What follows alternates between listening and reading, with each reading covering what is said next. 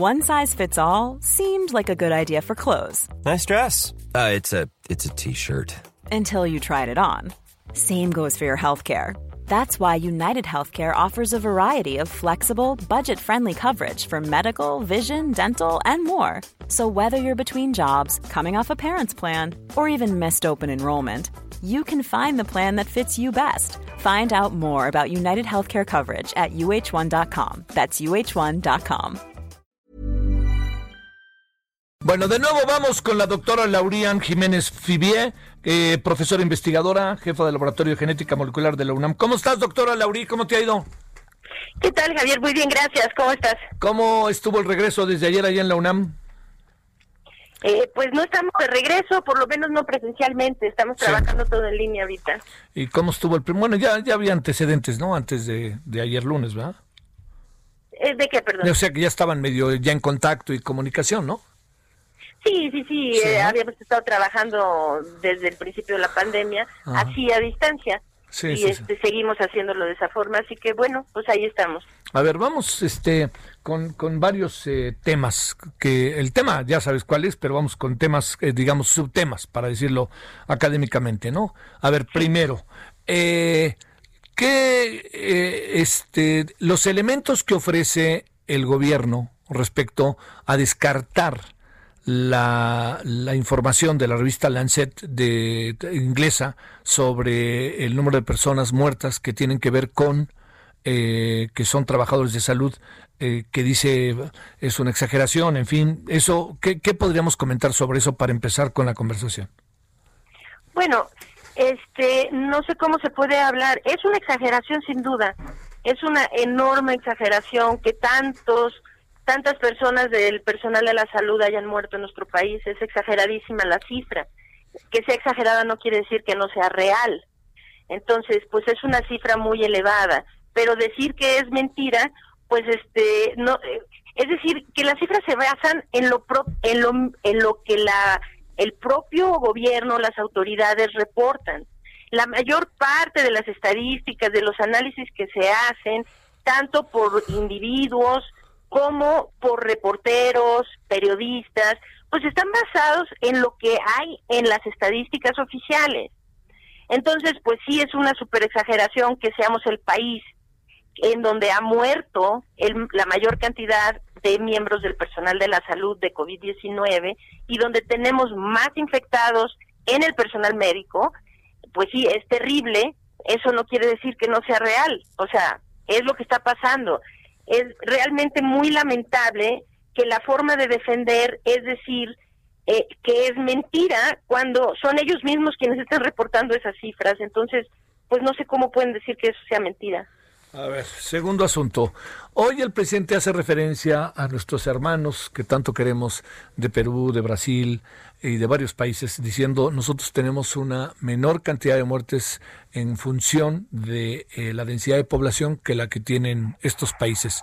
Esta reflexión, ¿cómo, ¿cómo tendríamos que leerla? Y hasta qué punto, en verdad, pues no es cierta, o no, tal cual es cierta, pero, perdón, quise decir. A ver, Lauri. Sí, bueno, pues es, es algo muy similar, o sea, es que, ¿cómo, cómo puede, Javier, quererse justificar 73.697 muertos en cifras oficiales?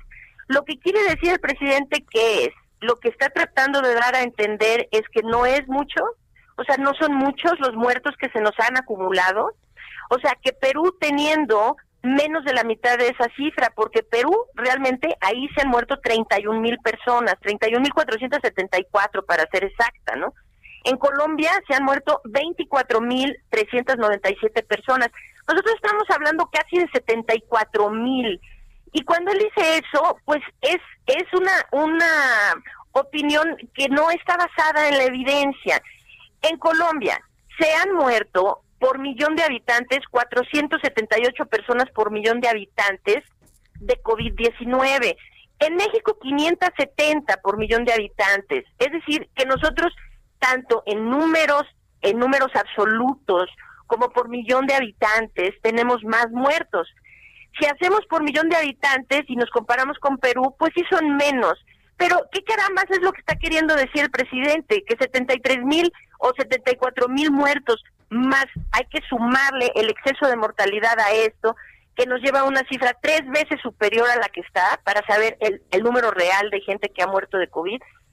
Cuando él hace ese tipo de disculpas o de excusas, pues lo que está dando a entender es que para él no es mucho, que casi 200 mil personas se han muerto de COVID en nuestro país, ¿no? Y no es cierto, además, es decir, no está basado en evidencias. Argentina, por ejemplo, tiene 298 defunciones por millón de habitantes de COVID. Repito que nosotros estamos en 570. O sea, que eh, pues sí es es este es muy muy tendencioso. Estamos más o menos igual que Chile, más o menos igual que Ecuador en términos de millones. Pero en Ecuador se han muerto 11 mil personas, en Chile 12 mil. No estoy diciendo que sean pocas, pero lo, la, el número de, de personas que se han muerto en nuestro país, pues sí, es realmente alarmante. Oye, este, bueno, eso no va a cambiar. No sé qué pienses tú, pero eso no va a cambiar hasta que llegue el día en que tengamos que hacer un balance final y ahí cada quien este, tendrá que dar explicaciones. Pero esta mirada de las cosas, no sé, Lauri, yo no veo que el gobierno tenga el más mínimo interés en cambiarlo. Viste la entrevista de la jornada hace dos semanas, ¿no? Oiga, ¿va a cambiar la estrategia? No, pero ¿por qué si está bien? Sí, es, es, es, es realmente algo, es un absurdo, es tristísimo ese, esa palabra la usé hace tiempo, tristísimo, y creo que es eso lo que es, que nuestras propias autoridades, eh, mira Javier, yo creo que ahorita el ejercicio que se le han pasado haciendo en las conferencias de prensa y todo, es un, es un ejercicio de autodefensa, ¿no? Ellos quieren decir que no es su culpa, que lo que pasó, o sea, se, eh, están tratando todo el tiempo de defenderse. Pero ¿cómo pueden defender haber dejado morir a toda esta gente? cuando si desde el principio se hubieran tomado las medidas adecuadas. Y es que realmente no era física cuántica el problema. Desde el principio, y estoy hablando desde febrero o marzo, se sabía lo que se tenía que hacer. ¿Por qué en México no se hizo? Teniendo los ejemplos de otros países que sí lo hicieron y tuvieron éxito en el manejo de la pandemia. Teniendo el ejemplo además de países que no lo hicieron y que les fue muy mal. Como Reino Unido, por ejemplo, ¿no? Entonces, este, ¿por qué, ¿por qué simplemente permitir que esto esté ocurriendo? Y no, ni, ni siquiera hay una intención de cambio, porque para, para que se mostrara una intención de cambio, primero tendríamos, tendrían que admitir que algo va mal, pero es, es eh, realmente inconcebible que se hable de vamos bien cuando las cifras de muertos en nuestro país, las reales, rebasan 200 mil en seis meses. Y que todavía las autoridades digan que nuestra historia es una historia de éxito y nos ha ido mejor que otros países. Porque realmente al señor presidente y al subsecretario necesitamos informarles algo, que, que tal vez nadie les ha informado. En el mundo hay cuatro países que han manejado peor la pandemia, que la han manejado terriblemente mal. Y nosotros somos uno de esos cuatro. Estados Unidos, Brasil, India y México somos los peores en el manejo de la pandemia y en nuestros países se ha dejado morir una cantidad inexcusable de personas porque son muertes prevenibles. A ver, y no se han no se ha prevenido esas muertes. A ver, el, el indicador camas ocupadas, ¿qué, ¿qué, relevancia le concedemos que constantemente es referido eh, por los gobiernos? Hablo del gobierno federal y también de los gobiernos estatales, ¿eh? Sí, bueno, eh, vamos a ser muy claros con, la cuestión camas. Desde luego hay que cuidar lo que, la ocupación hospitalaria, ¿no? Este, en ningún lado, pues, o sea, bueno, por ningún lado por donde se le vea, podría ser deseable que los hospitales colapsaran o que estuvieran a tope o saturados o que ya no hubiera la posibilidad de recibir gente tanto de COVID como de otras enfermedades, ¿eh? porque se habla poco de la gente que no está recibiendo atención porque se atiende mucha gente con COVID, ¿no? Eh, eso está muy bien, pero a ver, lo que aquí está pasando es, es, es una situación realmente trágica.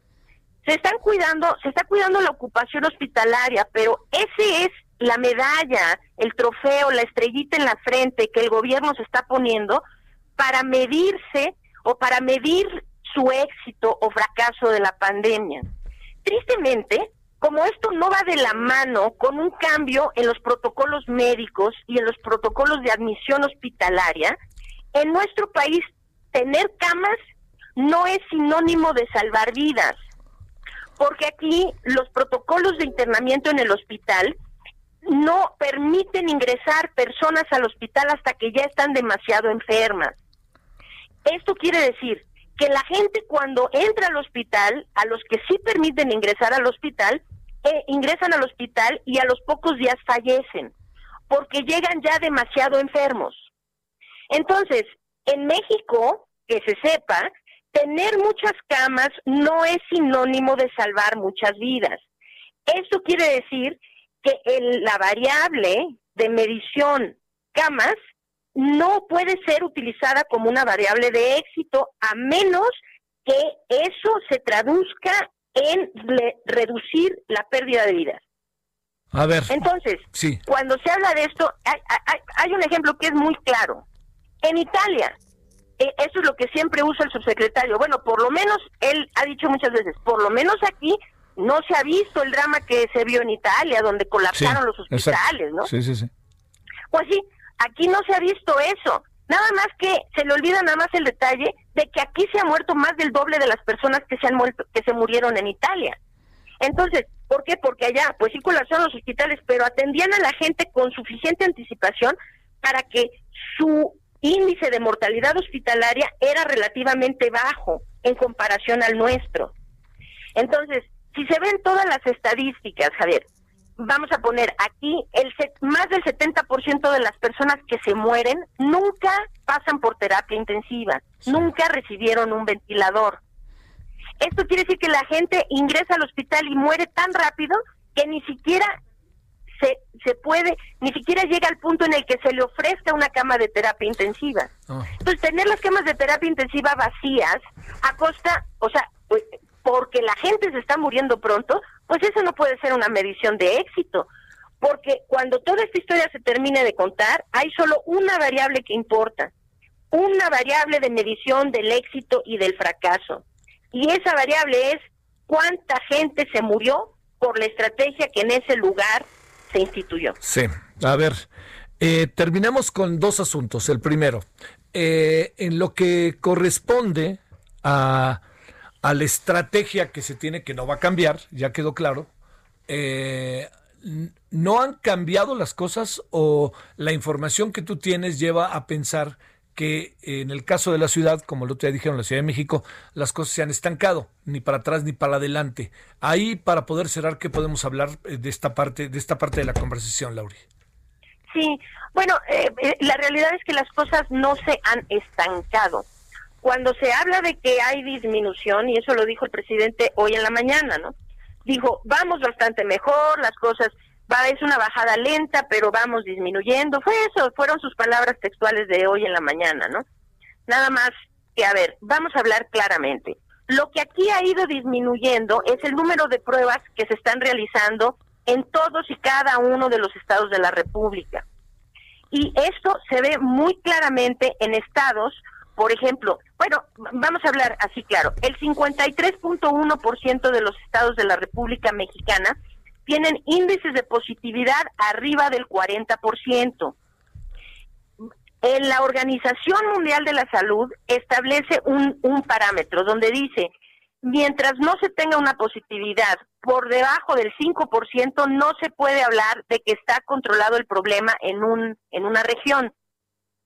Entonces, todos los países le están tirando a tener índices de positividad del 5% para abajo y con base en eso, entonces se permite la movilización de las personas. Nuestros índices de positividad son tan ridículamente altos, ¿no?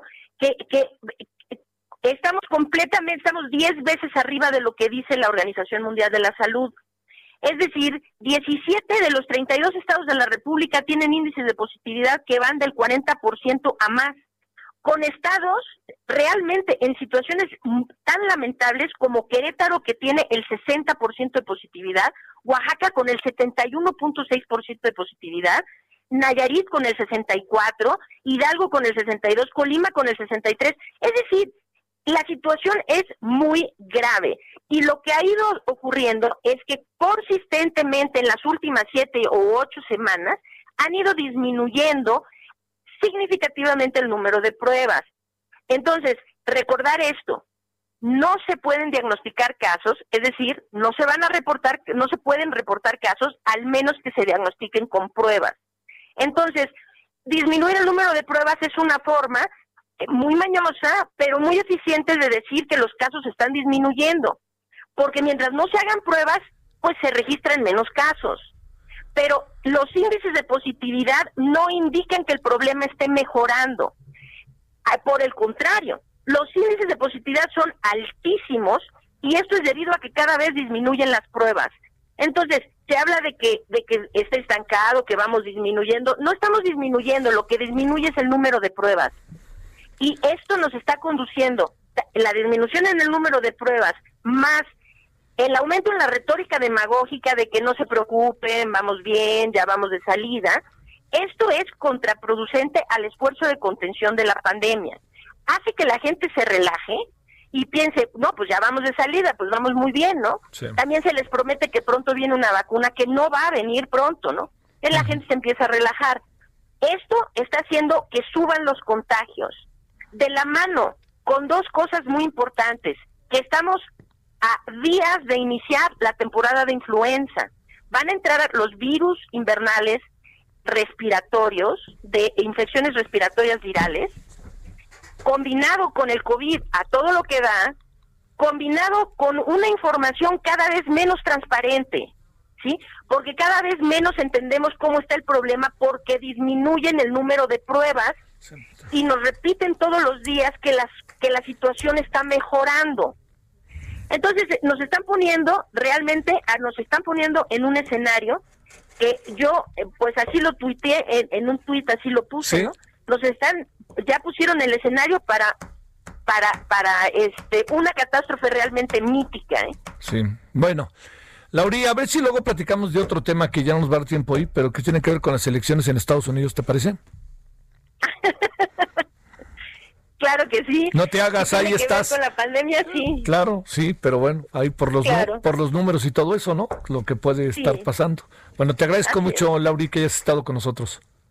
Nada que agradecer, al contrario. Siempre es un placer estar en tu programa, Javier. Gracias, Lauri. Que te vaya muy bien. Muy buenas tardes. ACAST powers the world's best podcasts. Here's a show that we recommend. The Real Housewives is a guilty pleasure for most, but if you're looking to not feel guilty about that pleasure, tune in to Everything Iconic with me, Danny Pellegrino, where I break down all the messy moments and behind the scenes antics of Bravo's popular franchise. And on Everything Iconic, I also interview celebrity guests like Kelly Ripa, Kiki Palmer, Drew Barrymore, Cameron Diaz, and more about their guilty pleasures, their past work, and so much more. So if you're pop culture obsessed and find yourself watching way too much reality TV like me, tune in to Everything Iconic with Danny Pellegrino wherever you listen to podcasts. ACAST helps creators launch, grow, and monetize their podcasts everywhere. ACAST.com.